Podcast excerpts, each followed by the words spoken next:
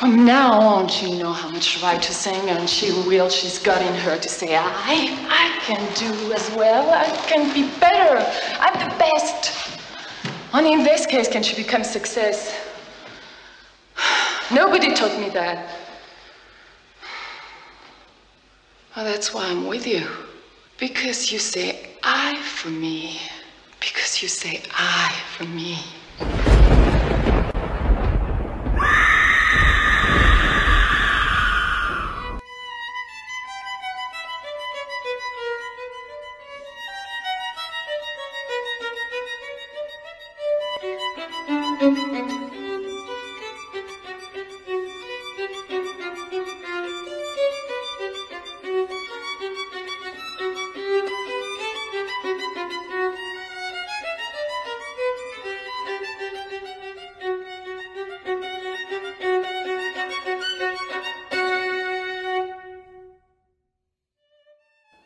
Seja muito bem-vindo ao Esqueleto do Armário, o seu podcast de horror queer criado por três mulheres loucas no metrô. Eu sou o Luiz e eu estou organizando uma montagem brasileira musical de Possession estrelado pelo Pedro Henrique Miller e a Marjorie este ano. Que a gente tava revendo o filme e eu parei pra pensar, pô, a Isabelle Jury tem uma vibe meio mais. Eu sou o Álvaro, sou um grande apreciador de filmes de terror com roteiro de programa do João Kleber. Ah, e eu sou o João, e tá rindo porque ele é corno? Tudo bem. É corno, mas dorme com ela todos os dias. Dirige o carro dela, ela dirige o carro dele. Eles dividem sonhos juntos. Viajam juntos, tem sonhos, problemas, sabe? Alegrias. Amo esse vídeo. E hoje a gente tá aqui pra falar de um dos filmes mais amados do filme Twitter. O filme que você passa por um GIF dele a cada duas horas, rolando pela sua timeline. Mas antes, não dá pra falar de Possession sem ter um a mais junto. Então a gente trouxe um quarto esqueleto aqui. Por favor, apresente-se. Oi, gente, meu nome é Pedro Henrique Miller, eu sou ator, é, também tenho um canal no YouTube e sou um grande admirador dos esqueletos e estou muito feliz de ter sido convidado. E estou muito feliz porque fui convidado para poder falar sobre possessão, que eu amo muito. Espero estar à altura do episódio do podcast. Ah, a gente é tão baixo, sabe? A gente é muito baixo, sabe? É, é simples. Ai, não, re- não repara na gosma ali no, no colchão, sabe? Ele fica ali sempre, tá tudo certo, sabe? As paredes estão de- descascando, mas tem muito carinho nessa casa. Eu posso derrubar um vinho tranquilamente aqui e falar, ups, caiu. É. Quebrou, quebrou, quebrou, quebrou. Nossa, teve uma fase do meu ano que eu usava esse vídeo todo dia, praticamente. Eu postava. Ela vai. Oh! É ótimo. Eu estou ótima, porque você tá perguntando isso. E, e como a gente já falou, a gente tá aqui pra falar de Possession, do diretor Álvaro. Pronuncia o nome do diretor. Andrzej Zulawski. Muito obrigado. O filme de 1981 que mudou vidas, mudou gerações e formou o caráter de uma geração, várias gerações, umas três gerações de homossexuais, eu diria. Então, vocês pediram, está iniciado o nosso especial de Possession. You have someone. Yes, Do you sleep with him? Pedro, do que se trata esse filme? Você consegue Vamos lá, vou explicar tentar, pra gente? peraí. Desafio. Desafio. 30 segundos. tempo na tela. Possession é um filme que fala sobre um casal, a Ana e o Mark, e eles começam o filme, eles estão se reencontrando porque aparentemente eles estão em um processo de separação. Mas é, ele, eles têm um filho pequeno e o marido tá desconfiado que a esposa Ana tá traindo ele com outro cara, ou que ela engatou um outro relacionamento. E é um filme muito louco sobre um derretimento desse relacionamento dos dois, assim, uma relação de, de muito ciúme e posse é, e de degradação mental é, desse casal hétero. Pra mim é tipo né, os malefícios da monogamia, assim. O casamento hétero. Monogamia mata. monogamia mata. Cuidado. Straight people are sick. Assim. Sabe aquela cena de Female Trouble que a personagem da Edith Messi ela tá falando pro filho: Ai, é. Eu seria tão mais feliz se você fosse viado, Sim. sabe? Straight people are sick. the heterosexual lives, the sick and boring lives, sabe? é tipo, esse é o filme. Esse é o filme que prova o quanto a heteronormatividade é um horror. Esse é o filme que ela tinha que mostrar pro, pro, pro sobrinho dela. Eu, Possession, eu, pra mim ele enquadra muito. Eu sempre falo disso aqui no programa. Que existe pra mim uma subcategoria de filmes que são filmes que você escuta falar, não são filmes que você necessariamente assiste. Até o dia que você pega e você assiste. E você fala, uau, é um filme de verdade. Eu acho que, sei lá, Pink Flamingo e Saló entram um pouco nessa lista. Showgirls, eu acho que entra um pouco na lista de filmes que você escuta muito falar e você não para pra Pink assistir até Flamingo, você parar pra Showgirls assistir. falou. Só a nata. Só nada. É literalmente os quatro favoritos do Leatherbox do esqueleto, sabe? Sleepaway Camp, sabe? Tem um pouco dessa pegada. Vestido pra matar. Só os problemáticos. Só, só os filmes pra toda a família. Filme pra ver com a avó. Eu lembro de, de ver esse pôster, que é a, a. É uma pintura, né? De uma moça com os peitos à mostra e várias cobras. E uma cobra tá tocando o mamilo dela. Eu lembro de ver esse pôster muito crescendo na minha cinefilia. Eu lembro de ouvir falar muito desse filme. Eu, eu achava que era um filme de possessão. Aí chegou um momento que todas as cenas que eu via desse filme eram da Isabela Giannice batendo no metrô. E eu pensava, ok, é um filme sobre gente louca. E daí, por um bom tempo, eu achei que, ah, é tipo um drama sobre separação que me venderam como um filme de terror. E daí, quando eu estava muito mais velho, eu peguei um dia, sentei pra assistir o filme e eu pensei, caralho. Porque esse filme é tudo que você não espera. Ele te entrega muito mais. E a gente tava até comentando antes aqui da gravação que a primeira vez que eu vi o filme eu tive toda a experiência mágica de assistir um filme completamente maluco e de terminar ele e pensar instantaneamente, ok, eu preciso ver de novo porque eu acho que eu não entendi. E daí assistir de novo depois e ficar tentando achar interpretações. E agora, anos depois, revisitando pro programa, eu acho que é um filme que ele acaba ficando. Ele fica mais divertido às medidas que você vai assistindo ele. Porque ele é histérico, ele é ridículo de engraçado. E, tipo assim, dessa vez assistindo, eu só fiquei, tipo, batendo palminha e rindo pra tela, sabe? Tipo, sabe, com tudo que tá acontecendo, porque é tudo tão histérico. Ah, não tô dizendo que não é um filme que não tenha o que dizer ou não tenha o que interpretar, porque eu acho que tem muito. Mas é engraçado, assim, que, tipo, ele é um desses filmes pra mim que, à medida que eu fui reassistindo, ele foi criando novas conotações e crescendo pra mim. Bizarro. Tinha uma- um detalhe que eu não lembrava, que é a personagem é, com a perna quebrada. Obcecado por aquela mulher com Sim. perna quebrada. Tem um salto no, no gesto dela, sabe? Tem a cena que ele fala que ele vai voltar pra ela, ela só cai no chão. Perfeito, é perfeito. Ela só, ela só cai. É. Esse filme é nível John Waters de maluquice, sabe? Eu acho que a gente tem que apreciar ele menos como um filme intelectual e mais como um filme histérico, camp, escroto, do jeito perfeito que ele é. Mas enfim, eu quero saber de vocês como é que foi o primeiro contato com Possession, como é que vocês se sentem em relação ao Possession hoje em dia. Levanta a mão que é assim, tio feio por Regina George, sabe? Tipo, Nossa, esse filme ele tem muita essa energia mesmo que o Luiz falou, porque eu lembro que. ah, sei lá, acho que vai fazer 10 anos. Daqui a pouco faz 10 anos. Já, tá, já não sou mais nenhuma garotinha, sabe? Daqui a pouco faz 10 anos que eu assisti esse filme pela primeira vez. E eu lembro que. ah, eu sempre via exatamente a cena da, da Janice debatendo no- e gritando no, no metrô.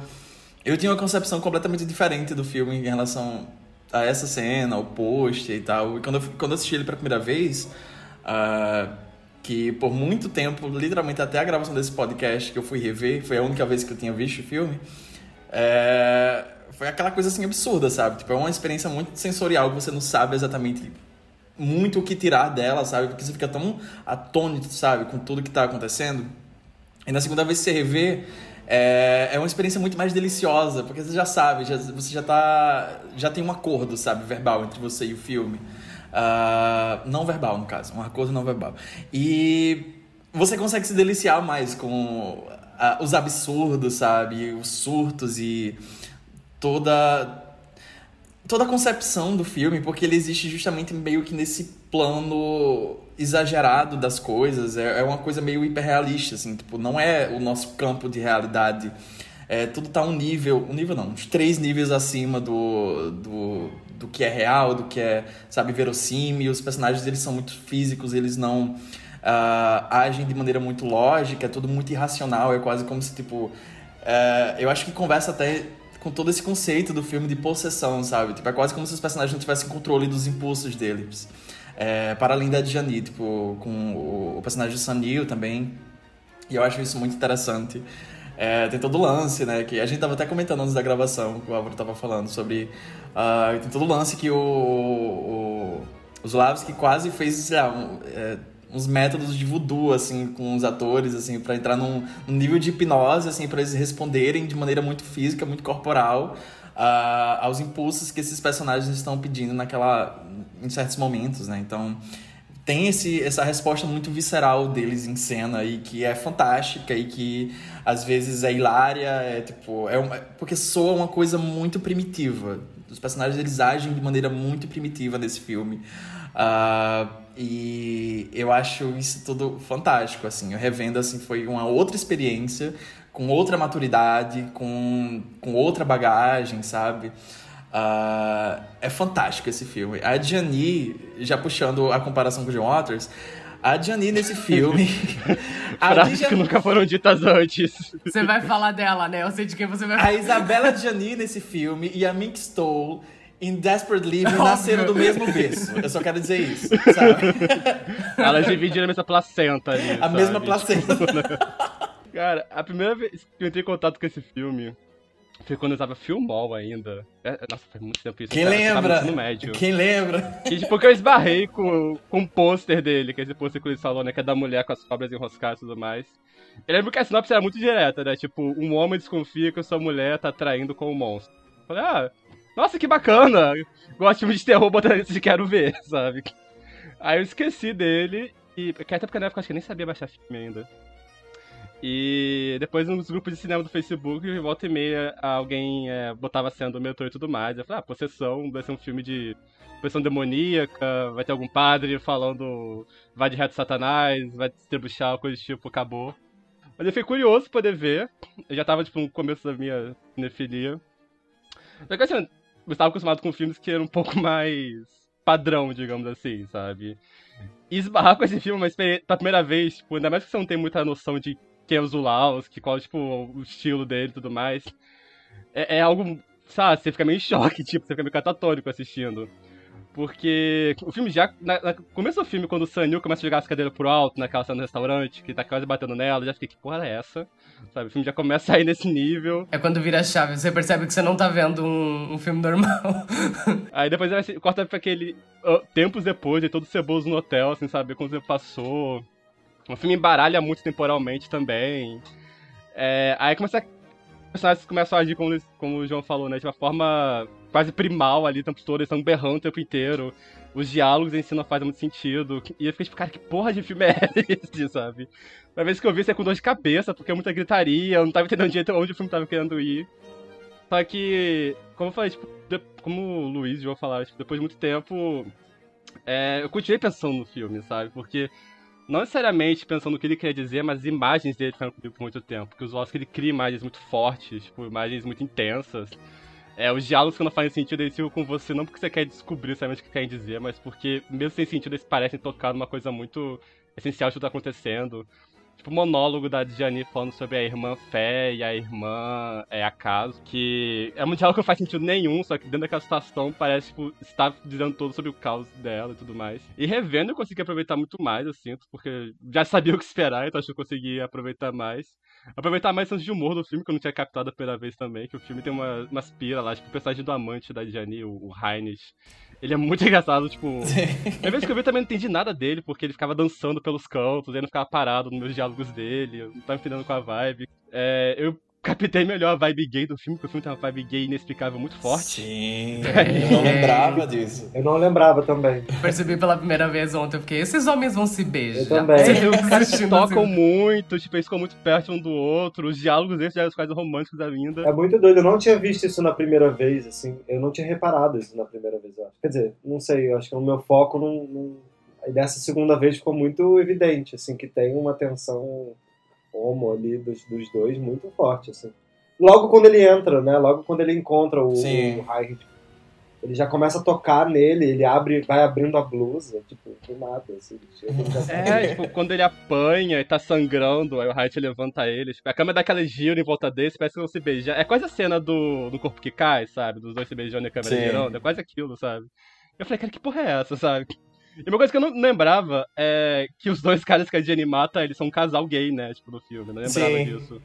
Não E eu lembrava acho também. curioso que é, eles são o único casal que se gosta do filme inteiro, aparentemente. O único casal que é algum tipo de. Qual é a palavra? No canal normal, na falta de palavra melhor, sabe? Porque todos os outros, tipo, além deles, o Hyde também, tipo, eles comentam que ele tem uma esposa que ele não se importa. É, fica meio no ar que os outros casais são meio disfuncionais do filme. E eu não sei, eu consegui, tipo, apreciar melhor o caos do filme, sabe? Porque o filme ele é muito caótico, mas de uma forma. É um caos muito meio organizado, sabe? Digamos assim. Que é um caos que ele tá usando pra demonstrar justamente esse interior dos personagens tentando sair, né? Tipo, essa, é um rompimento tão intenso que tá estourando dentro deles e eles só conseguem demonstrar dessa forma. É, um, dos, um livro que eu vivo citando aqui, eu juro que não foi no livro que eu li, mas é o que eu. Eles são muitas coisas que eu gosto de aí por aqui. É o House of Psychotic Woman, da Kiyola Janice. Porque é, um, é basicamente uma enciclopédia aquele livro, sabe? Por isso eu adoro citar ele. Quando ela vai falar do Possessão, ela fala que é, os personagens do Zolowski, eles regridem ao nível pré-verbal, que ela fala, né? Que, tipo, é um ponto no qual as palavras não fazem mais sentido, então eles estão expressando de formas físicas mesmo, sabe? A Gianni fica se contorcendo, o Sanil fica se babando mesmo ao longo do filme. É, o Heinrich, ele fica se contorcendo, dançando pelos cantos. Os diálogos são coisas que não fazem sentido. Porque nesse ponto, tipo, a linguagem, que é justamente expressar uma ideia e comunicar pro outro, ela já não é mais eficaz. Então, tipo, só conseguem expressar da forma física mesmo, sabe? E o filme capta justamente esse sentimento de caos interior, tipo, explodindo pra todos os cantos. E o Zulowski, né, que também é um diretor muito político, ele mistura isso com questões políticas locais, né? Então tem, tem toda uma questão do Muro de Berlim, o filme inteiro, que tanto mostra essa distância entre os dois, como também mostra, tipo, esse caos estourando pra todos os cantos. Enfim, é um, é um filme sensacional esse, sabe? Tipo, rever ele enriqueceu muito pra mim. Pra mim também. É, para mim foi. Eu lembro que a primeira vez que eu assisti, o, o Marcelo, que é meu marido, ele é o. Ele foi a pessoa que mais me introduziu ao, ao universo do terror. Não que eu já não visse, gostasse, mas assim, ele, ele foi minha enciclopédia assim, de terror. Então ele, ele trazia todos os clássicos para eu assistir. E eu assim, sim, professor, me ensine mais sobre. E aí, e aí- e aí eu lembro que o Possessão era tipo né, um dos primeiros da lista, assim. E aí eu achava que ia ser também um filme de possessão demoníaca, sei lá. E aí ficava, não, tá bom, não, não sei. Não era dos, do- dos que mais me interessavam. E eu lembro que eu vi ele na- nas lojas americanas e tinha essa capa, mas era, era uma versão meio vagabunda dessa, dessa capa da ilustração com o cabelo de capa. É, era uma versão talvez pior, não sei, dessa, dessa capa. E eu falava, não sei se eu quero ver esse filme. Eu achava que era um filme muito, tipo, barato, toscão, assim. E não que ele não tenha algumas coisas que sejam quase tosconas, mas eu acho muito maravilhoso. Só que a primeira vez que eu vi, eu fiquei, acho que muito chocado, assim. Eu não esperava, acho que ninguém esperava ver o que acaba assistindo ali no filme. E, a- e eu fiquei tentando caçar, talvez, um sentido. Entendi que não era pra ter uma explicação razoável, lógica e tal, mas mas fiquei confuso, mas o filme nunca saiu da minha cabeça, as cenas nunca saíram, e a cena, obviamente, do metrô nunca saiu da minha cabeça, enfim. E aí eu lembro que o, e aí eu ficava revendo o filme depois em, uns pedaços, assim. Ele ficou como um filme muito marcante, muito favorito, assim, mas eu ficava revendo ele aos pedaços. Eu só fui rever agora também. E aí foi maravilhoso, porque eu, eu, eu percebi ele de uma forma completamente diferente. Eu fiquei atento a uns detalhes, assim, é, que eu não tinha visto da primeira vez. E não caçando um significado, acho que foi bem mais libertador. Você vê o filme de uma forma bem mais aberta. E, e, e eu acho que as imagens têm uma. Eu, comecei a criar até umas teorias meio malucas, assim, do tipo, tem muitos momentos em que ele aparece dentro da casa e que ele tá no telefone e ele tá ligando pra, pra, pra tentar saber onde a Ana tá, se ela tá na casa do, do tal do Heinrich, se, aí ele fala com a mãe dele. E, e tem uns cortes meio esquisitos que essa cena meio que retorna. E às vezes a Isabela Adnet também desaparece da casa. Às vezes ela tá ali ela não tá mais. Você não sabe se isso tem uma, uma, um avançar e retroceder no tempo, ou se eu fico achando que também que pode ser uma coisa meio alucinada dele, assim, dele naquele apartamento, tipo, sozinho, e que ele tá, talvez esteja sozinho o filme inteiro. Do nada me veio essa leitura, assim, no meio do filme, de que ele talvez esteja pirando do que está acontecendo com ela, de onde ela tá, de, todo, de todas as imagens são muita, muitas loucuras desse cara. Ou não, ou então que as imagens são tipo. É... A coisa do fazer sexo com. É, tá traindo o marido com o monstro é muito engraçado, né? Porque o, o, o, já bota o monstro como sendo, tipo, real, sei lá. A gente não sabe se aquele monstro ali existe de fato, se ele tá engolindo. E é um monstro muito fálico, no geral, né? A cabeça dele, Então, os é um piro- tentáculos. É um, é um, é um monstro pirocão, assim. É um hentai? É tipo, é, é literalmente hentai, Total, sabe? é literal, é literal. Eu adoro ele abrindo os olhinhos, assim, verdinhos, assim, tipo, os olhinhos, os olhinhos até bonitinhos, né? O. Eu acho sedutor. É, eu achei simpático, eu achei até ele friendly. Não, é, eu tenho muita interpretação que esse filme ele é muito literal. Eu não sei, tipo, eu, eu senti isso agora assistindo, porque eu. Quando a, a, as primeira vez que eu vi esse filme foi principalmente quando eu tava introduzido a um cinema mais. um pouco mais aberto, digamos assim. Que, sei lá, você vai ver David Lynch, daí você fala, ok, eu gostei disso, eu quero ver mais filmes nesse estilo, aí você vai caindo numas porra louca, assim. Ah, eu sempre, tipo, interpretei muito esse filme como grandes metáforas, o que tá acontecendo não tá acontecendo também. Mas agora, eu tava muito pensando, pô, esse filme é literalzão, assim. Eu tava pensando mais nisso, nesse sentido, assim. Ah, eu acho que toda interpretação desse filme é válida, porque arte no geral, né? Mas eu tava muito pensando assim, que, tipo, cara, é, ele segue numa linha tão linear, assim, de, tipo, dos acontecimentos. E apesar de, da- das passagens de tempo serem malucas e tal, é, ele operar nessa, nesse universo paralelo insano. Tipo, o amante da Isabella Jenny lá, que é o Heinrich, é, ele é o anão de Twin Peaks, sabe? Ele aparece dançando, tirando a roupa.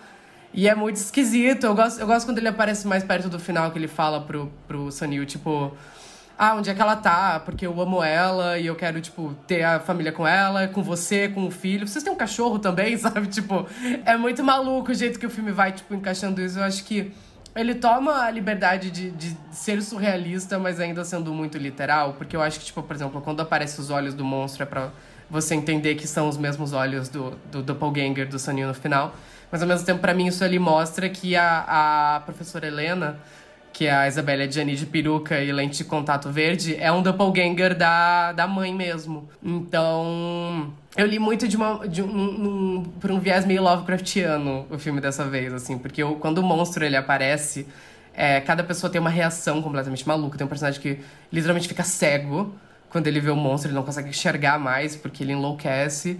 Ah, e daí eu, eu tava lendo, eu até fui dar uma pesquisadinha assim, e quando é, um dos investigadores morre, ele grita Emanuel antes de morrer. Emanuel é tipo palavra hebraica pra é, filho de Deus, alguma coisa assim. E depois, quando os personagens vão se referir ao monstro, eles se referem a ele como Deus, como uma figura divina, sabe? Só que tem toda a interpretação de que, tipo, assim, ó, é uma figura divina pra pessoas mortais. Então eu, eu, levo filme muito mais pra um terror cósmico, de enlouquecimento, é, quase literal, assim. Eu acho que pra mim o filme funcionou muito vendo ele menos como uma grande alegoria e mais como, tipo, ok, é uma história realmente de loucura. Uh, que eu acho que funciona. Pra mim funcionou muito o filme assistindo ele dessa forma. Eu consegui aproveitar ele bem mais é, do que ficar tentando caçar. Mas eu acho que, ao mesmo tempo, ele abre tanta interpretação, ele abre tanto de discurso e tanto debate.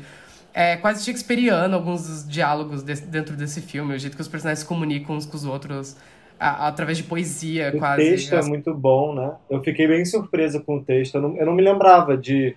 Eu não me lembrava de fala, sabe? Não fica, ficaram as imagens e tal. E eu fiquei surpreso na, na- na- revendo ele que o texto é bem bom, assim, tem monólogos maravilhosos. O, o monólogo da da Gianni quando fala da- das irmãs, da irmã Fé e irmã Caso, tem uma hora que ela fala sobre papéis, e aí ela puxando a brasa pra minha sardinha do teatro, assim, tem uma hora que ela fala muito de representação, aí, aí fica uma coisa meio, meio Shakespeare metalinguagem, que ela porque também tem um momento em que, em que a gente está vendo um filme dentro do filme, porque tem a filmagem do momento dela ensinando balé, e aí ela entra nesse discurso, desse monólogo, olhando para a câmera, então tem um, tem um rompimento aí, sei lá, tem, muda um pouco um jogo ali do filme, mas, apesar do, do Zulavski usar o tempo inteiro essa câmera também que isso ele faz em, em outros filmes também. Eu, eu agora também revi vendo outros filmes anteriores. Eu vi dois outros filmes anteriores do Zulawski. E eu vi que ele usa mesmo essa câmera que o tempo inteiro corre um risco de relar num ator. Tá? A, a câmera está sempre ultrapassando um certo limite, assim, do que da onde você pode chegar para pegar o, o ator, o quadro, que não é nem tanto tipo um zoom a la Bergman, sei lá, mas é uma coisa que ele vai ele vai tacando a câmera, como se a câmera quisesse entrar ali no jogo também. A câmera também fica a meio câmera física, viva, né? A câmera é viva ali dentro da ação. É, Total. Eu gosto muito do fluxo de movimento do, da câmera do filme, porque tem, tipo, diálogos que eles estão conversando e a câmera tá só girando, e às vezes a câmera só sai do cômodo. Eu não sei se vocês perceberam isso revendo, assim. Tem uma cena que eles estão na cozinha conversando, a câmera tá acompanhando, ela sai do cômodo tipo, vai filmar o corredor e daí dá um corte e tá de volta na cozinha. Tipo, é essa inconstância que ele dá pra história, sabe? Tipo, nem a própria câmera tá é, sã, digamos assim, sabe? Ela, ela acaba tá enlouquecendo junto com os personagens. Eu acho que tudo nesse filme torna ele muito. torna ele essa experiência, tipo, extremamente sensorial, completamente alucinada, sabe? É um filme muito especial por causa desse tipo de coisa. Sobre a câmera, tem uma frase, tem uma citação muito boa que a autora do, do livro que eu citei comenta, que ela é uma entrevista do Zulaus e que ele fala que é, a Djani não gostava da câmera dele, ele fala assim, é, ela disse para mim uma frase muito memorável, aí a citação dele é, é, você não tem o direito de colocar a câmera desse jeito, porque ela olha diretamente para dentro da minha alma. E a alma dela era obscura, e ela sabia disso. Essa é a citação do Slow. A Djani ficou tão traumatizada com a experiência de fazer esse filme que ela nunca mais fez um filme de terror depois, inclusive. Ele era uma figura meio explosiva na hora de lidar com os atores, pelo que os relatos indicam. Como Mas é o João aquela- falou, tipo, usar hipnose e voodoo nos atores aparentemente não costuma agradar muito ele. Mas é aquela coisa, né? Porque tem todo o contexto da época de que a. A Diane na época tava queimadíssima, assim, na França, sabe? Porque ela era. Ela tava na fase Catherine Heigl dela, sabe? Ela tava queimada porque ela era muito complicada, muito difícil de se lidar. A Camila Queiroz, né? Foi colocada na geladeira pelo Valci Carrasco, sabe? Ela. E daí a, a, o Zulawski também tava queimado na Polônia também, porque o governo da Polônia tinha banido ele de fazer filme. Foi cancelado pelo Partido Comunista, sabe? Pois é. Porque eles achavam os filmes dele muito polêmicos. Um filme dele que ele tava gravando, que é aquele dos astronautas, né? Tipo, ele foi O- interrompido, então. Globo de Prata. Eu vi esse filme, uma loucura. Ele, tá- tipo, até hoje ele não tá finalizado, né? Porque eles não, eles não terminaram a, a- a produção. Ah, então ele tava queimado também, então tipo, teve es- essas várias circunstâncias que levaram esses dois artistas muito queimados a se juntar e maximize their slay, sabe? Daí, saiu, daí saiu esse filme. Não, tem, tem, tem um detalhe a mais sobre isso, que ninguém comentou até agora. O Zolowski fez esse filme depois que ele se divorciou da esposa dele. pois Que é. era uma atriz que atuou, inclusive, nos primeiros filmes dele. Esse é o História de um Casamento dele, sabe? É, total. Pois é. Aquele filme do Bombal. Só que esse é bom. E tem situações it's assim que ele, ele, ele literalmente assim, ele tava tipo com muito muito fogo, sabe, nos olhos fazendo esse filme. Imagina se eu ouvir, tipo... Você sabia que seu marido fez um filme sobre seu divórcio e o filme ser possessão, sabe? Pois é, ele colocou, ele colocou experiências, tipo, literalmente do casamento dele dentro do filme. Toda aquela sequência do dele chegar em casa e o filho tá lá todo melecado, faz dias que ela não volta, sabe? Tipo, foi algo que aconteceu com a mulher dele e o filho dele. Então, ele colocou, assim, sabe? Tipo, o tom dele tava muito apontado fazendo esse filme. Mas assim, tipo, eu acho que. É um, é- mesmo sabendo disso, tipo, não soa como sendo, sei lá, algum filme de algum revanchismo besta contra esposa ou coisa do tipo. Porque é um filme que ele capta muito bem a ansiedade de dois lados do casal, sabe? Porque ele não se coloca como sendo uma figura vítima na história, porque o personagem de Sam Neill é horrível, sabe? Em todos os sentidos possíveis, sabe? Ele é uma pessoa muito brutal, ele é uma pessoa que definitivamente não se importa com a personagem da Djani em vários pontos. E a Janine, não sei que ela seja em vários momentos uma figura relapsa, né, como mãe em certos pontos, ela mostra uma figura muito solitária, uma figura que tá sempre muito, tipo, à beira de explodir mesmo antes de rolar a experiência com o, a figura do monstro. E a interpretação da, que a autora do livro que você faz é de que é, nessa angústia dela, na foto, naquela cena que ela vai na igreja, né, tipo, ela reza, tipo, e ela não consegue falar nada, e ela sai depois ela sai do metrô, a impressão dela é de que é, a personagem, né, na ausência de uma resposta divina, porque o filme tem muitos paralelos com religião, né? A Legião Resposta Divina decide criar o próprio deus dela, que no caso é esse monstro polvo e a cena do, do metrô seria um parto que ela faz, é porque sai uma, sai uma gosma dentro das pernas dela e tudo mais. E esse filho seria esse amante dela também, essa coisa esposa, maluco e tudo mais. Mas o filme tá aí dando muito, tipo, com paranoias masculinos, né? Tipo, tem várias paranoias de castração no filme, como a gente pode pensar, tipo, essa ideia de suficiência dele e tudo mais. Mas também tem várias paranoias femininas, eu diria. Não paranoia feminina, mas tem várias angústias femininas, digamos assim, no casamento, né? Essa distância dos personagens, essa violência do marido. É, tipo, ele bate nela, fica com a boca sangrando, uma pedação do filme. É, e, tipo, as outras tentativas dos dois se reconciliarem só gera, tipo, momentos de violência entre eles também. Tipo, ela enfiando a faca no pescoço e depois o Sanil tentando. Parece que ele tenta meio que sentir o que ela sente enfiando a faca no braço também logo em seguida, só que ele não sente nada, sabe? É, é, é muito intenso as relações todas, sabe? Acho que é um filme que consegue dosar muito bem, tipo, a angústia do casal, sabe? Tipo, a angústia da ideia de estar casal e você não conseguir se comunicar com a pessoa. Eu, eu fiquei vendo agora a segunda vez, eu fiquei pensando muito no, no cenas de um casamento. E eu li em algum lugar que, que, não sei se é verdade, mas que ele meio que se inspirou no cenas de um casamento do Bergman e fez um dele, assim. Só que, ao mesmo tempo, é hilário, porque o que os cenas de casamento tem de verborragia e de viagem muito psicológica, por mais que você possa fazer várias leituras psicológicas desse filme, eu concordo. Eu acho que ele também tem, ele tem uma brutalidade, uma violência, uma coisa muito mais literal, física, né, do que de ficar discorrendo. Apesar de eu ter achado o texto bom, mas assim, ele, é, ele, é, ele não tem aqueles personagens entrando assim numa paranoia psicolo só psicológica que vai ser traduzida no texto. Ela é traduzida tipo no corpo, assim, é uma coisa muito intensa. E, é... e, me chamou muita atenção. Me chamou muita atenção essa coisa também da, da, da personagem da dela, da Ana, que ela, ela, ela tá muito associada a coisas também da casa, a não aguentar as coisas da casa. Eu, me lembro, eu fiquei vendo agora da segunda vez, fiquei pensando muito na Clarice Lispector, assim, viajando. Porque ela, ela entra num surto de... Ela comendo uma barata. É, o surto do metrô eu não lembrava muito bem, assim, que o surto do metrô ela tá com um saquinho de compras é, daqueles. Ah, é o conto do, do amor. O né? conto do, do amor, total. Eu me lembrei muito do conto do amor, do nada, assim. Que ela tá com a, o saquinho de rede, igual a, a, protagonista do conto da Clarice, o amor, que também tá segurando os ovos, as compras do, da semana, do dia, num, numa redinha, naquela, naquela sa, aqueles saquinhos antigos de redinha, para trazer as compras. E aí os ovos quebram, e aí ela não, aquilo suja, ela não consegue botar aquela matéria de volta para dentro. Aí tem todo aquele texto da Clarice de que é uma matéria que uma vez rompida, né, você não, não consegue, uma vez vazado, a coisa não volta mais. E aí eu fiquei vendo o filme também lembrando desse conto e, e vendo que na cena do metrô a primeira coisa que tipo se estraçalha são as comprinhas que ela tá carregando. Tem a cena do, do corte da carne, também é uma coisa meio quase Jane Diamant, assim, sabe? Tipo, ela, ela tem que fazer ali as coisinhas cotidianas, mas a vontade que dá é de pegar a faca e, e, e cortar o, o, pescoço, sabe? É, cortar, o, e ele tenta imitar, cortar o braço e tal. Enfim. Ela falando, vou lavar as roupas, colocando a roupa dentro da geladeira. É. Sabe? A, a, hora que a tá casa tá toda degradada, total. E tem uma coisa dos espaços também, que o espaço da casa tem um espaço é, é, é, bem mais confinado, ele dá uma, uma sensação de muito mais aperto, aquela cozinha apertada. É, é, na hora de entrar fica um jogo entre deixa eu passar, não consigo passar, ele não deixa ela, ela fica pedindo licença.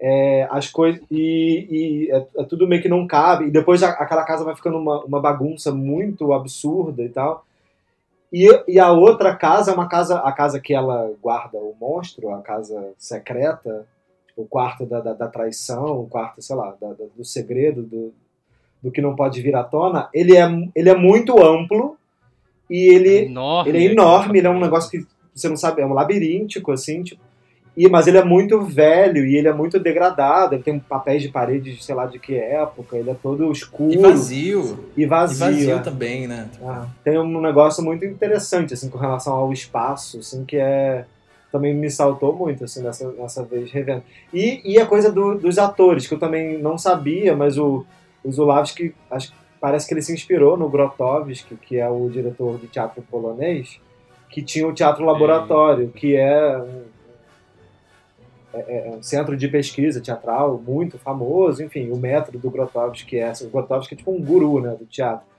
E o Grotowski tem essa coisa com as ações físicas, um trabalho sobre as ações físicas do ator que segu- eu até peguei um pedacinho do Grotowski porque eu falei, eu reli, eu, eu lembrava do comecinho do livro dele, do Teatro Pobre, e ele no comecinho parece que ele está descrevendo o processo um pouco dos atores no filme do Zulavski, assim, ele fala que ele queria que os atores dele não usassem caixas de truques, que o que ele mais queria era fazer com que os atores se desvencilhassem das formas que a gente acha que as coisas são, como deve se comportar. Então ele fala, no meu processo, tudo se concentra em um amadurecimento do ator que se expressa através de uma tensão, e eu tento levar essa tensão sempre ao extremo, num completo desnudar-se, para que os atores possam expor a sua própria intimidade. E isso não tem traço de egoísmo, e nisso não cabe nenhum traço de deslumbramento. O ator se entrega como se estivesse num transe. Então a, a busca seria para uma técnica de transe, de uma integração total da mente com o que você faz com o corpo, com os gestos. E essa integração emerge de uma forma assustadora, como se fosse uma transfiguração. Aí ele fala: no nosso teatro, a formação de atores não é uma questão de ensinar algo. Para mim, é uma necessidade de tentar eliminar algo. Tirar do organismo essa resistência a esse processo que separa, que cria um lapso né, entre o impulso interior e a expressão exterior. Esse impulso já tem que ser transformado em ação. Isso era a tentativa do Grotowski né, no teatro. E eu acho que parece que o Zulavski tenta fazer uma coisa meio semelhante. Na Sim. cena do metrô é basicamente isso. Parece uma cena de possessão literal, de exorcismo, sei lá. Porque parece que a própria atriz está experimentando alguma coisa assim. Ela não está É, fingindo. tem uma hora que ela bate aquilo. a cabeça na parede. Total, sabe? ela se machuca. Real, é, total. total. É, não tem corte, é tipo assustador. Tanto que depois ela vai fazer de novo, ela meio que para antes, que ela percebeu que quando aparecer a próxima, sabe? Ela escorrega, ela cai. e É, é, é, é tudo muito fluido, né? Porque, tipo, tem esse lance da Tem câmera muito viva do. ritualístico mesmo ali, sabe? Tipo, nas reações dele. Tipo, eu acho que tem uma conversa muito fluida entre a câmera viva dos Lavski e, do, e esse processo dos atores. É, essa cena, tipo, meio que é epítome disso tudo, sabe? Tipo, o jeito que es- essas duas coisas se colam tão bem, porque tem a impressão que, tipo, eu, eu consigo imaginar ele por horas, sabe? Só filmando a Diane gritando lá naquela, naquele corredor, sabe? E ela, sabe, se perdendo de si mesma, assim, se associando completamente. E o jeito que ele vai se aproximando e volta, sabe? Tipo, ele vai dançando em volta dela e fica aquela coisa. É muito essa maneira dele conseguir achar a ordem na desordem, né? No caos. E tem um corte muito bom, que eu, eu acho muito bom o corte nesse filme, que é justamente nessa cena do metrô, que é tipo dela gritando para o corte seco dela já ajoelhada no chão e expelindo aquelas, aqueles fluidos, né?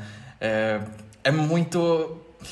Ca- É, é muito inexplicável, sabe? Essa cena, assim, ela, ela é muito sensorial, assim, ela te arrebata assim, de um jeito absurdo. É, é muito bom. E a, a matéria que sai dela é muito bizarra, né? São, eu- dessa vez eu também reparei que são, tipo, dois líquidos. Eu não tinha reparado da outra vez. Sai. São tipo uns três furos diferentes, sabe? Tipo, sai uma coisa verde, sai É uma coisa sangue, que parece pus. mijo mesmo, sabe? Ah. Sai sangue É. junto. É, tem um Mas ela tá branco. expelindo tudo ao mesmo tempo, sabe? Ali. Eu vou ser baixo, mas a culpa não é minha. Eu botei. Eu, eu fiz o trabalho do namorado que bota o outro pra ver filme de terror. Eu botei meu namorado pra ver Possession pela primeira vez ontem, ele nunca tinha visto. Quando o monstro apareceu a primeira vez, que ele tá com tipo o peito aberto, tá meio branco no peito dele, ele falou: Isso é porra. E daí, porque a- a- o negócio estende pro chão e tem aquele líquido esbranquiçado no chão inteiro misturado com sangue. Então, pra mim, e é em muito seguida óbvio. a que, Jenny tipo, fala, fizemos amor A noite inteira. Sim. Ele tá exausto. Tá- Ele tá exausto. Sabe o que eu lembrei? Daquele vídeo da, da Trix e da Katia, que elas estão vendo algum filme, e a Trix fala The hall smells like cum.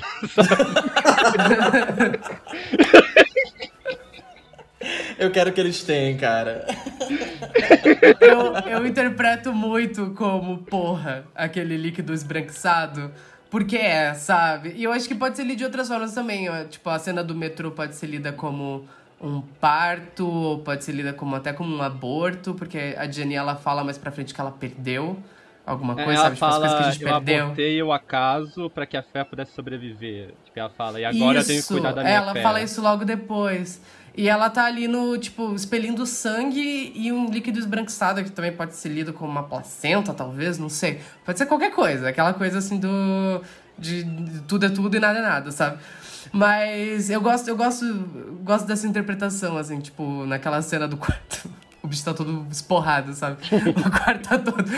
E pode ser um pânico também, tipo, da sujeira dela ser, porque ele lê ela como uma suja. Tipo, você deitou com todo mundo, você Aham. trai com todo mundo. É, Então, tipo, uma. IST zona, sei lá, uma gonorreia zona, tipo, infinita, sei lá, ela, ela sente imunda. Pode ser um milhão de coisas. É, tipo, pra das interpretações, tipo, os ambientes no geral dizem muito, sabe? Tipo, o ambiente da casa que ficou degradado, a casa do amante que é uma casa imunda, é, o quarto da mãe do, do Randy, que é tipo um quarto todo cheio de cruzes também, não sei se separaram isso, Sim. uma casa mais religiosa. E vai pra cidade de Berlim, né? Porque, tipo, Berlim, por muito tempo, foi o maior símbolo da Guerra Fria, né? Tipo, literalmente tem um muro separando as duas coisas, né? Que é o mesmo muro que separa os personagens. E, tipo, dentro do filme tem toda uma trama de espionagem também. Que do nada aparece, tipo, tiro pra todo lado, carro explodindo e tudo mais. Mas, tipo, daí tem que ter uma subtrama de espionagem acontecendo ali também, tipo, por trás do filme, que só retorna no final. É o cara das meias rosas, sabe? Tipo, nunca me explicado isso, mas, tipo, tá lá rolando. Ai, vibes. Pra, tipo assim, não, não preciso. Tô assistindo esse Total. Não, quando chega aquela hora, quando chega a hora no, no final, a hora das escadas, da, da moto, deles caindo, os carros explodindo, aqueles carros batendo e explodindo, tipo, do nada os carros começam a explodir todos. Eu adoro que ele chega pro taxista e fala, bate no carro do policial, e o taxista sorri e fala, mas é claro, ele dá o acelerador sem pensar, sabe? Óbvio que sim, vambora. E aí ele cai do carro, tipo, ele se joga do carro, ele é jogado. E ele sobe numa moto e se joga da moto depois. A cena da moto eu fiquei muito preocupado com o dublê, porque aquela cena parecia muito, tipo. O Dublê não tem um ele braço se rala muito, sabe? Verdade. Eu amo, eu amo a Jenny saindo com o carro e daí quando o carro bate no chão, abre o porta-mala e voa a mulher com a perna quebrada É, do corpo fora do A mulher com a perna quebrada É muito sofre escrota, muito é nesse muito filme. escrota. Ela sofre horrores. Ninguém fala sobre Cara, ela. Cara, é muito cara. diva. Ela fica no telefone o filme inteiro e só aparece no final pra estar cortada. E ela não usa uma muleta. A primeira coisa que eu falei pro Marcelo, eu falei, o que, que essa mulher louca tá andando com essa perna batendo esse gesso no chão? Mas é porque ela tá de salto. tem um salto. Tem um furinho, tem um sabe? salto no gesso. Tem um salto no gesso. É verdade. Eu gosto, de, eu gosto de imaginar o pé dela dentro de um salto dentro do gesso, sabe? Porque tem só a pontinha pra fora. Aquele meme das luzes direitas, sabe? Ah,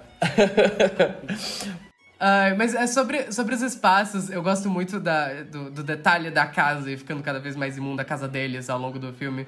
Porque no início, a, a personagem da Jenny, ela é muito atrelada a... O enlouquecimento dela é muito atrelado à destruição ali, familiar e tal. Você largou nosso filho na sujeira. Só que o personagem de Sanil não faz nada pra mudar isso depois, sabe? Tipo, ele continua vivendo na casa e a casa vai ficando pior e pior e pior com ele vivendo lá dentro. Tem um momento quando ele encontra o doppelganger da Ana pela primeira vez, que é a professora, que é quando ele vai levar o filho pra escola, ele encontra a professora e fala, ah, você conhece a minha esposa? E ela fala, claro, eu vejo ela todo ano, o ano inte- o letivo inteiro. Ou seja, tipo, indica muito que ele nem sequer levava o filho pra escola, sabe, as contas, tipo, pra não conhecer a professora. Tem muito isso dele, tipo, não conviver com a casa, com a família no geral, sabe? uhum. Que normalmente história de um casamento, mesmo plot. sabe? É. Eu gosto que isso tá refletido também dentro dos diálogos. Eu adoro aquela cena que a, a Ana tá, tipo, meio que surtando dentro de casa e ela vira pra ele e fala, tipo, ah, eu, eu gostava de você porque o teu eu te amo vinha com eu no começo, sabe? E, e- e isso vai sendo exemplificado, a individualidade do personagem ao longo do filme, enquanto ele, tipo, está preocupado com a esposa, mas ele não, não tá preocupado com a esposa, ele tá preocupado com a posse dele, né? É. Eu interpreto muito isso, assim, né? Tipo, tem esse sentimento de posse do personagem, que é muito diferente de amor, sabe? Eu acho isso muito interessante, aquilo que a gente tava falando, né? Tipo, o o Slavski fez isso, fez esse filme depois de um divórcio e ele- esse filme ele ele pode ou poderia parecer mais ainda um dedo na cara, mas eu acho que é uma coisa muito mais introspectiva, porque ele vai questionar muito essas, essas barreiras, essas construções sociais da, da monogamia e essa, esses conceitos de ideias de posse, né? Tipo, de você possuir, possuir alguém, amar é possuir, você tem essa pessoa, essa pessoa é sua, você é dela. E como isso vai é, influenciar em todos é, os circuitos de suas vidas é, e as suas in- individualidades, né? Tipo, é psicologicamente, é fisicamente. E esse filme ele vai extrapolar essas- esses conceitos pro, pro físico, né? Então é, é por isso que o filme existe nessa, né, meio que nessa ideia dessa realidade aumentada, sabe? Tipo, não estamos no nosso, na nossa linha, assim, de, de, de realidade. Uh, e assim, ele permite fazer essas loucuras, né? Tipo, e ter esse monstro. Eu também leio bastante esse monstro. Tudo nesse filme eu, eu, leio de uma maneira muito literal, né? Porque quando ele vai colocar esse filme nessa existência que já é intensificada, então eu acho que permite tudo, sabe? Tipo, não é essa questão de tipo, ah, ele tá pirando. Esse monstro é uma, é uma manifestação da, da, da, dela, mas eu acho que é uma manifestação, mas é uma manifestação física. Eu acho que esse monstro existe, ele tá lá, sabe? É real, é físico. E eu, umas semanas atrás, eu tava tendo uma aula e eu tenho uma professora, eu queria comentar sobre ela aqui, porque ela, é muito absurda a existência dela, sabe? Eu tenho uma professora que ela tem uma. ela tem uma energia muito maníaca. E eu só consigo explicar o jeito dela, a presença dela, comparando ela com uma mistura de Lídia Tar com Isabela Boscov e toques de Tula Luana. Essa professora. Imaginem ela do jeito que vocês quiserem, sabe? Mas é, é, ela era essa energia. Daí a gente tava falando sobre Possession na, na aula. E, e, ela é muito vivida, assim, ela trabalhou em festivais desde os anos 80, sabe? Ela viu muito filme, assim, desses festivais que tinha antigamente. Tipo, ela viu o Matador do Almodóvar na primeira vez, na época ele não era nem conhecido, sabe? Ela viu no festival, trabalhando no festival. E ela já assistiu Possession na época, assim, no cinema, no teatro enorme, assim, ela tava falando, enfim. É, e ela tava falando que ela tinha assistido Possession e ela tinha as próprias teorias e, enfim, as, os próprios achados dela em relação ao filme. E daí, anos depois, ela se esbarrou numa pintura japonesa. Uh, e ela descreveu essa pintura japonesa, que era uma mulher abraçada por um polvo e os tentáculos, no, tipo, em vários buracos dela, o, o povo fazendo um oral na mulher e tal. Ela descreveu bastante, assim. E foi quando ela viu essa, essa pintura que ela meio que ressignificou todo, todo o entendimento do filme para ela, né? Tipo, ela, ela vê muito esse monstro como uma manifestação física do desejo, uh, do desejo da Adjani, da personagem da Ana, né? E eu acho isso tudo muito interessante. Daí eu fui pesquisar a pintura para ver se eu achava e eu achei. E o nome da pintura, pintura é The Dream of the Fisherman's Wife, é o sonho da mulher do, do pescador. Uh, e... Não é a que aparece em The Handmaiden é também? Essa. É, pronto, é.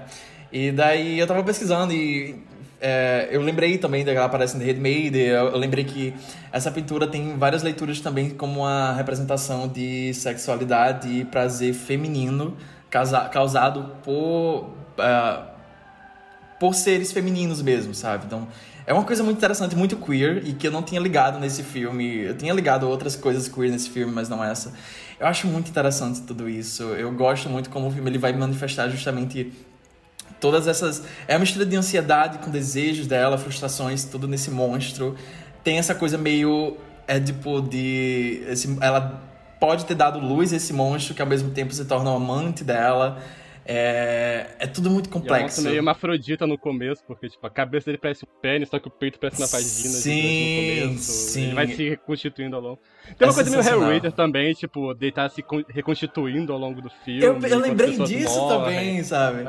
Eu pensei, tipo, a trama do Frank e da Julia, sabe? É, ela, ela matando o pessoal e pro, pro, monstro, né? E esse monstro se reconstruindo. Eu adoro aquela cena que é quando o, o Mark ele vê o monstro pela primeira vez, que tá. Ele tá é, ela tá transando com o monstro, né? E ela fica quase, quase, quase lá, quase lá. E pode ser uma coisa de. Pode ser interpretado como, tipo, um orgasmo, tipo, ela tá prestes a ter um orgasmo, né? Ao mesmo tempo que é, pode ser também a própria reconstrução do monstro, né? Porque depois disso você já vê ele já incorporado como essa cópia do Mark. E eu acho isso muito interessante, muito interessante. Eu adoro, ele fica, ela, ele fica muito gagged no final, né? Quando ela chega e daí ela traz o, a cópia do Mark, sabe? Ele tá com aqueles olhões azul, é, verdes. Levando o amante, sabe, pra casa. Ah, muito bom, muito bom. Vai já tá um namorado novo pro, pro ex, sabe? E depois ele ainda seduz uma mulher aleatória sair cometendo crimes. Assim. É, cante, cante. Eu adoro que, tipo, que o Mark fala, como você me encontrou? E ela, como eu não, como eu não poderia não te encontrar, sabe? Mostra que ele tem uma ligação muito forte ainda, ou então porque ele fez muita inscrição na cidade até ela chegar ali, né? Duas possibilidades reais. Aí uma coisa que me destacou muito que eu tava também, tipo, é como os efeitos, eles são muito artificiais de propósito também, tipo, porque é, dá pra ver que tem um budget considerável no filme, só que, por exemplo, quando o Mark vai ver a geladeira e tem uns pedaços corpos lá, tipo, é um negócio de gesso mesmo, é um negócio muito artificial. Só que pra mim parece só muito proposital isso tudo, sabe? Tipo, dentro dessa ideia da artificialidade do filme, disso não ser nossa realidade e tudo mais. essa lógica muito própria que o filme trabalha. Tipo, o monstro no geral é tipo, muito, bem, muito bem feito, sabe? Tipo, os efeitos da, dos corpos estraçados ali parecem tipo uns manequins semi muito proposital, sabe? Dentro dessa brincadeira do filme. Tipo, tudo é um grande teatro acontecendo ali. Uma coisa que eu gosto muito também, já do final do filme, é toda aquela sequência depois da escada que a gente vê a, a Ellen, né? Que no caso é a professorinha, a, a Helen. A professora Ellen. É, Professora Helena. Ah, toda aquela sequência final, a cena final do filme, né? Que é a Ellen dentro de casa com o filho deles, e daí o, a cópia, o doppelganger, o doppelganger começa a bater na porta e o menino começa a falar pra ela não abrir. Tem todo aquele senso de caos, né? Porque enquanto. Na cena da, da escada tem. Tá acontecendo toda aquela ação ali dentro e tá acontecendo aquela ação fora da, daquele espaço, né? Tipo, o som ele trabalha muito. É quase como se o mundo tivesse caindo ao redor deles mesmos. Tipo, esse, é, todas essas sensações elas vão rompendo é, e mexendo não apenas com a percepção deles da realidade, mas com o mundo ao redor, né? Então tudo vai se ruindo ali. Tem aquela sensação de apocalipse mesmo, sabe? A criança desesperada. Nem a criança se joga na banheira, sabe? Eu não tinha percebido que isso rima muito com a anterior do cara falando do cachorro afogado no rio. Que ele que tem um cachorro boiando e ele fala algo do tipo. Verdade. ele fala, ah, verdade. cachorros não morrem afogados por acaso, sabe? Tipo, ele meio que. Aham. é, ou se jogou, ou, tipo, morreu, ou, ou, tipo, foi afogado ali. Tipo, ele fica um tempão que não é focado naquela criança, muito preocupado com aquela criança. Aquela É. cena. Não, a criança, a criança se matou, né? Sim. Eu sempre interpretei como um suicídio aquela cena. Não, sim, mas falando que rima muito com a cena anterior, né? Tipo, do, do cara falando do cachorro e tudo mais. Mas, tipo, coitado do Bob, o pobrezinho só tava ali, sabe? Eu amo que eles ficam o filme inteiro falando, não, porque é o Bob, o Bob. E ninguém faz nada pelo Sim. Bob. Sim, Eu gosto disso. É a qualquer. Toda oportunidade que eles têm, eles estão largando isso aqui nas de pai qualquer pessoa que divorciado, chega, sabe? seja a mulher da perna quebrada, ou seja a, a professorinha Helena, ele, ele já tá com a criança pra pessoa, né? Óbvio. que Ele já, já entrega. Mas a mulher lá que, que morre, a. É, é Marge, eu acho que é o nome dela, uma coisa assim com M. Ela morre porque a Isabelle Gianni fala que ela tentou tirar o Bob dela. Tipo, ela- por isso ela teve que fazer aquilo, entendeu? Isso também. E depois ele dá pra só ela professor e foda, casa, sabe? sabe? Tipo, foi só. Mas toda, toda essa cena final, eu acho, tem um clima tão opressivo, sabe? Tipo, é, é real assustador, sabe? A construção dessa cena, o menino gritando pra ela não abrir a porta, ela indo, e a silhueta do, do Sam Neill na porta, assim, tipo, tem um senso, assim, de, de terror mesmo. Eu lembro muito... Era uma coisa que eu tava me anotando aqui pra comentar nesse episódio, é que a gente fala muito da Harry Neff, né? A Harry Neff é aquela atriz é, que a gente adora, e ela tem uma conta no Letterboxd, de vez em quando ela posta umas reviews. E um tempinho atrás, tipo, muito recente, assim, ela review Possession, ela logou, fez uma review lá, muito boa. Ah, e ela descreve o filme de uma maneira, assim, que eu achei sensacional, sabe? Tipo, eu queria muito comentar aqui. Que ela fala que o filme, ela... Ele tem um senso de medo, assim, que você... Ela fala assim, entre aspas, Dread you feel in your cunt, not in your head. Eu achei isso... Eu achei isso mu- muito, muito maravilhoso, sabe? Tipo, ela conseguiu especificar um- uma sensação muito, muito, muito singular desse filme. É... Porque ele real, ele, ele no final das contas, tipo, ele é aterrorizante, sabe? Tipo, ele é absurdo, ele, ele tem esses momentos de, de humor que é muito muito específico, mas no geral ele é aterrorizante, sabe? Tipo, a monogamia é assustadora, sabe? É, porque, tipo, ele transforma esse término de relacionamento num. uma coisa de proporções bíblicas, literalmente, sabe? Sim, Porque eu tô sim. falando de Deus.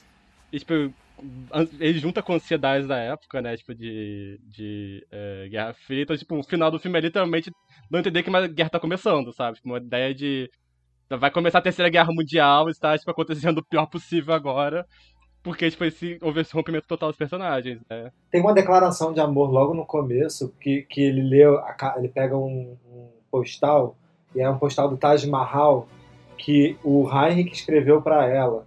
E aí tá escrito: é, Eu vi metade do rosto de Deus e a outra metade é, é você. Sei lá, uma coisa assim. Essa coisa do outro se tornar também uma espécie de. Você tem que adorar o outro por completo. Mas tem uma coisa de divisão, de metades também, muito louca, tá? A coisa dos duplos. Enfim. E no começo também, logo no início, na primeira fala do filme, eu também achei muito, muito doido como, como a primeira fala do filme é ele perguntando alguma coisa, tipo, você já sabe? Aí ela fala, I don't know, né? Essa- essa- começa o filme com ela falando, repetindo assim, tipo, I don't know. É, e é, é- Eu já achei, já- como já tinha visto a primeira vez e não tinha entendido porra nenhuma no final. Eu gostei que quando eu tô revendo agora o filme, ele começa parecendo que talvez você vai entender algumas coisinhas, que ele vai ser meio arrumadinho, mas que já começa com ela falando, tipo, olha, eu não sei, sabe? O que você vai ver aqui, eu não sei muito bem o que que é. O diretor pediu desculpas logo no começo, sabe? Uma coisa interessante é que o filme, ele, o filme foi um fracasso nos Estados Unidos na época, foi muito recebido na Europa. Mas é porque. Tanto que a Jenny ganhou o César e tudo mais. Ganhou o prêmio em Cannes, uma coisa assim também. Ela, ganhou o Cannes, ganhou o Cannes e o César. E foi indicada ao César ou ganhou? Ela ganhou Ah, também. eu acho que ela foi indicada ao Oscar por esse filme. Achei que ela foi indicada ao Oscar por algum. Não. Alguma coisa. Não não. lembro. Mas ele ganhou o. BAFTA de melhor diretor, Ah. esse filme também. Não, Então, porque o BAFTA- O- o BAFTA é britânico, né? Slavski. Porque os Estados Unidos, é, a distribuidora, por alguma razão, eles acharam que o filme tava confuso demais. E eles decidiram, lan- eles decidiram reeditar o filme e lançaram lá uma versão cronológica dos acontecimentos, sabe? Então o filme não faz sentido nenhum nessa versão, sabe? Mas o que que é a Então, versão tipo, cronológica também? Sei lá. Então, bom. tipo, É, pois é, o que, É. que eles É mudaram? uma coisa que eu tava revendo, é, que eu tinha percebido, você percebe logo no começo, quando é, ele chega em casa depois daquele surto do hotel, a Jenny quando ela aparece tá com a roupa toda suja, tipo, é, é suja da cena do metrô, então tipo, eles meio que botaram toda aquela parte do filme no começo, sabe? Tipo, daquele surto e tudo mais. Então, tipo, o filme ficou sem sentido nenhum no final das contas. Essa versão que eles dele. lançaram, essa versão americana que eles lançaram no cinema na época, é uma versão que tem 80 minutos e o filme tem mais de duas horas. É, tem duas original, horas, então, cortaram também. É, tudo picotado. E o filme só voltou a ser descoberto lá depois que lançaram a versão do diretor nos anos 90, sabe? Tipo, no VHS, uma coisa assim, sabe? Aí a gente foi flopzão nessa época. Nossa, eu sempre li como esse filme como linear. Eu realmente abri mão de interpretar qualquer coisa, sabe? Você leu Susan Sontag, sabe? Ele Com a interpretação total. É. Não, eu preciso parar, pensar menos e sentir mais, que é como ela termina o Sim. ensaio. Ela fala, ai, a gente tá sendo tão bombardeado por informação, você precisa aprender a pensar menos nas coisas e sentir mais elas. E agora eu só assisto o filme sentindo, sabe? Entendi, não, tá tudo bem, vou pro próximo. Eu tô assim ultimamente, sabe? Esse filme é fora de ordem, menina, eu nem percebi. Todo Pra mim mundo é uma roupa o filme inteiro também, sabe? Tipo, a Jenny tem aquele vestido, aquele vestido guerreiro dela até o final. A roupa suja, gente, não suja e lava de novo? Ué, qual o problema? Ela sujou, depois lavou, depois sujou de novo. É o guarda-roupa da Mônica, sabe? Ela abriu o guarda-roupa da Mônica e tinham vários vestidos azuis. Eu achei que era isso. Não, é, eu, não, eu adoro esse detalhe, quando ele abre o guarda-roupa e tem to- todas as roupas são os vestidos azuis dela, eu acho... Tipo, tem, tem uma leitura, tipo, de linguagem audiovisual ali, a casa tem, tipo, muitos tons azuis e isso torna a coisa, tipo, ainda um pouco mais opressiva ali dentro daquela casa, né? Tipo, tem a, essa simbologia do azul, uma cor associada à tristeza. Tudo muito e a- acinzentado, cores muito frias. É, mu- é muito frio, muito frio lá esse tato, mas eu acho, eu achei particularmente hilário assim nessa cena específica que ele abre o guarda-roupa e tem só os vestidinhos azuis, tipo é tudo azul, sabe? Parece, sei lá, o guarda-roupa do Bob Esponja. E eu, eu fiquei pensando, tipo, tem dia que eu tô me sentindo, tem dia que eu tô me sentindo como um vestido da Isabela Gianni em Possession, sabe? Um vestido azul. Mas depende do ponto do filme, É, depende, né? A detalhe que eu adoro também é que, tipo, quase não tem cena, tipo, interna, é muita cena externa no geral, né, no filme. Eles andando por Berlim e tudo mais. Eu adoro que o Berlim é uma cidade que só tem três pessoas, aparentemente, Tem. no filme inteiro. Nunca tem ninguém andando na rua nesse filme. E a mulher de perna quebrada e, e- e um casal gay só, acabou. Só, só É, sabe, essas as quatro pessoas de Berlim. Os dois funcionários da Berlim E um cachorro Oriental. que morreu também. Acabou. É verdade. Os dois funcionários de Berlim Oriental que foram filmar sem autorização, provavelmente, porque eles estão espionando pra ver o que tá acontecendo também. Sim. Total. Mas dá mó clima cáfica ali naquela parte também, porque tem, toda hora que ele olha pra janela, tem, tem a galera tipo, do outro lado, assim, tipo, andando, assim. Não, dá essa sensação de que, de que também todas as cenas, isso, isso tem muito no, no processo. Toda hora alguém para, assim, e de repente tem alguém ali olhando. Como se tudo que eles estivessem fazendo também fosse meio. tá sendo flagrado por alguém. Sabe? Essa sensação de que também não tem muita intimidade. Essa intimidade tá, tá sendo. tem alguém toda hora espionando, querendo saber, querendo saber o que acontece, assim. Sei lá. É, as pessoas sempre todo perguntando o que tá acontecendo. E, tipo, eles, pra ver nenhum dos atores fora desse núcleo, eles estão, tipo, na mesma linha dos personagens, tá? Todo mundo atuando de forma mais é, padrão enquanto, enquanto um trio principal tá explodindo o tempo inteiro, sabe? Uhum. Tipo, é- Eu gosto de pensar que a galera lá do Muro de Berlim, eles estavam curtindo, ah, com sabe? Porque, tipo, eu, e o José, a gente tava até debatendo isso, assim, que ele viu o filme pela primeira vez, ele falou, nossa, eu achei que é só a Isabela Gianni que era, tava maluca nesse filme, mas o Sanil tá também, porque ninguém posta a cena do Ele Sanil tá nesse filme. maníaco nesse filme também, Ele tá- também tá muito E bom. daí eu falei, porque, tipo, um homem maluco é inapropriado, mas uma mulher maluca, tipo, sexta-feira à noite, sabe? então, tipo, é muito, é muito mais legal, Sim. sabe? Ninguém posta, sabe? Quando você vai postar a cena de que tem medo de Virginia Woolf, você vai postar uma de Elizabeth Taylor, foda-se o cara. E ele tá maníaco no filme também, sabe? É, E daí, tipo, eu gosto de pensar que, assim, os caras lá do Muro de Berlim, eles estavam lá, ih, a mulher voltou, a mulher voltou. Olha, ela tá botando a roupa no congelador, sabe? Eles vivendo a janela discreta deles, sabe? Tipo, eles estão lá vivendo a janela discreta, observando aquele casal. Eu queria, eu queria um spin-off deles, sabe? Who is he?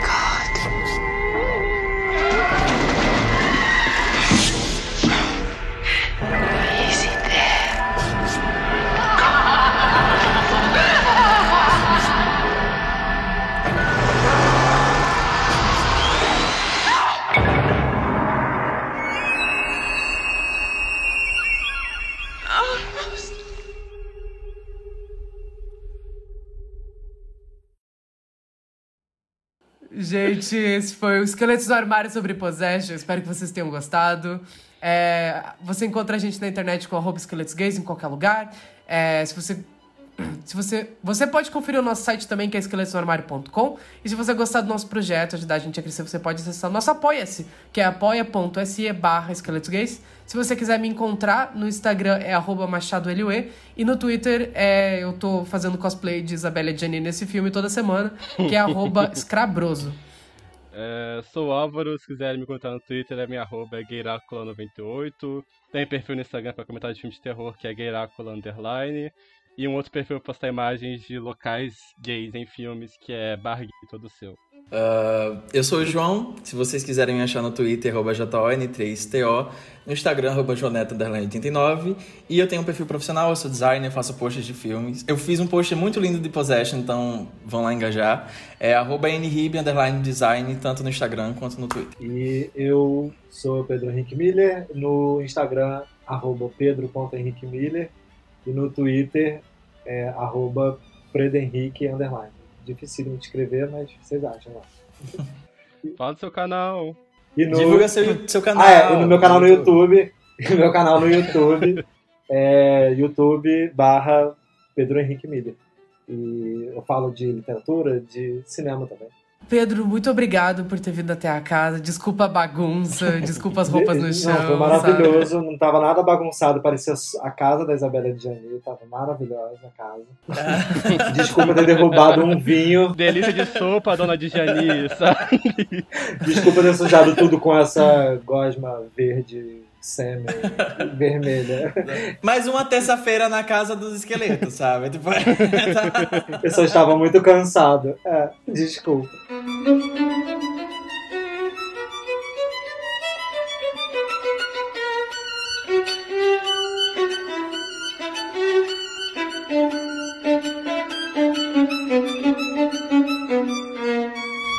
Surpreso que Possessão virou meme, sabe? Tipo, de todos os filmes da face da Terra, escolheram esse pra poder virar meme, sabe? Alguém assistiu e pensou, nossa, vou usar como imagem de reação, sabe? gays, gays, sabe? Tipo, for- foram gays. Isso daí é um trabalho de um homossexual. Emma Roberts falando Thank gays and everyone else por causa, por causa do no vídeo dela. A Dijani postando isso daqui a pouco, sabe? Depois de um- uma imagem anti-vacina no Instagram dela. Mas, cara, a Jenny, pra mim, ela entra muito no, naquilo que a gente falou, não lembro em qual episódio. Eu acho que a gente tava falando da Jenny mesmo, assim, que tem, tipo, atrizes específicas. Ah, se ela fala francês, se a língua original dela é francesa, você sabe que ela vai ficar louca.